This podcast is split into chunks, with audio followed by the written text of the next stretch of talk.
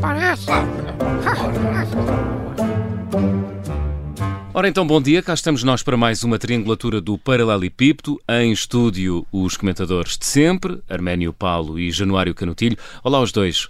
Ora viva a todos os ouvintes, saudações a todos e uma saudação especial ao, ao Arménio e ao amigo João. Ah, da minha parte, queria mandar um abraço fraterno ao coletivo de ouvintes e também aos meus dois camaradas aqui no estúdio. Hum. Vamos ao tema de hoje. Em virtude de se andar a falar na hipótese de António Costa sair do governo para ir ocupar um alto cargo internacional, a pergunta que se faz é: Costa deve ou não ir para o estrangeiro? Arménio. Já devia ter ido. Para estar cá e andar de cabeça no, melhor, no ar, o melhor é dar corda aos sapatos e marca-se novas eleições. Eu lembro o que aconteceu aqui atrasado com o Cherna, eh, assim que foi convidado para presidir a Comissão Europeia. Pirou-se daqui e ninguém mais lhe viu a sombra. Felizmente, digo eu. Bom, relembro que o CERN de que fala o Arménio é eh, o Dr. Drom Barroso, atualmente na Goldman Sachs. Januário, eh, Costa deve ir para fora ou deve ficar em Portugal?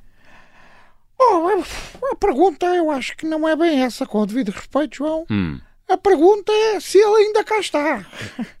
Também, porque o Costa parece andar assim meio, meio ausente, meio, meio aluado, como dizia a, a minha avó. Eh, Talvez já esteja com a cabeça no outro lado qualquer. E, e isso tem a ver, na minha opinião, com uma doença muito comum do português, que é o, o síndrome do emigrolas. Síndrome do emigrolas, eh, pode explicar? Posso. Ah, em cada português há, há um imigrante em potência. Ah. O português, desde os descobrimentos que se levanta, vive e se deita a sonhar a ir lá para fora. No fundo, a história do Portugal é, é aquela série do rabo de peixe, tirando a parte das drogas, não é? Mas se em vez, se em vez das drogas fosse aquilo, aquilo fosse com vinho tinto, então era a mesma história de Portugal. No fim, o protagonista tira sempre, seja pedreiro, ou político, ou futebolista, ou artista, ou o que for, o português quer é pirar, pi, pi, pi, pi, pi, pi, pirar-se aqui e mais nada. Arménio, eh, partilha desta teoria desenvolvida pelo Januário, a teoria do síndrome do emigrolas? Bom, é uma visão interessante, síndrome do emigrolas, eh, embora tenha outra teoria, até mais em relação à política do que propriamente em relação ao Portugal inteiro, que é a, a teoria do Shrek. A teoria do Shrek? Bom, vocês andam muito criativos.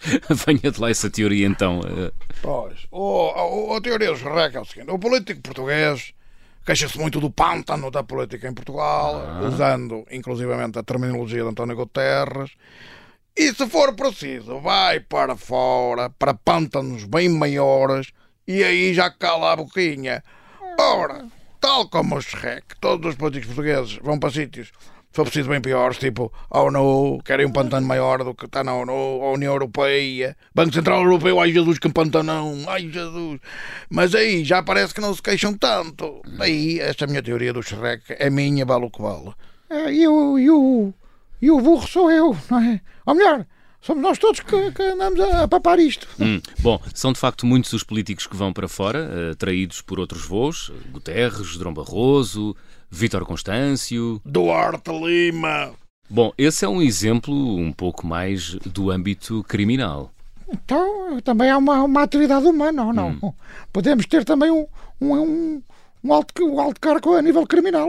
Aliás, eu corrijo a minha frase inicial. Seja pedreiro, político, futebolista, ou oh, cri, cri, cri, cri, cri, cri, criminoso, todo o português quer ir para fora. Assim faze- fazemos o plano das atividades. Muito bem. Bom, vamos às notas finais, meus caros. Ah, queria só assinalar que neste dia, no ano de 2004, faleceu a grande poetisa Sofia de Melbrenner. André, uma mulher incrível e que tem, quanto a mim, um dos mais belos poemas de Abril, onde diz, e passo a citar se os vão me permitir, Claro. Esta é a madrugada que eu esperava. O dia inicial inteiro e limpo, onde emergimos da noite e do silêncio. E também, já agora, se me é permitido, sobre o mar. Sou um grande, um grande fã.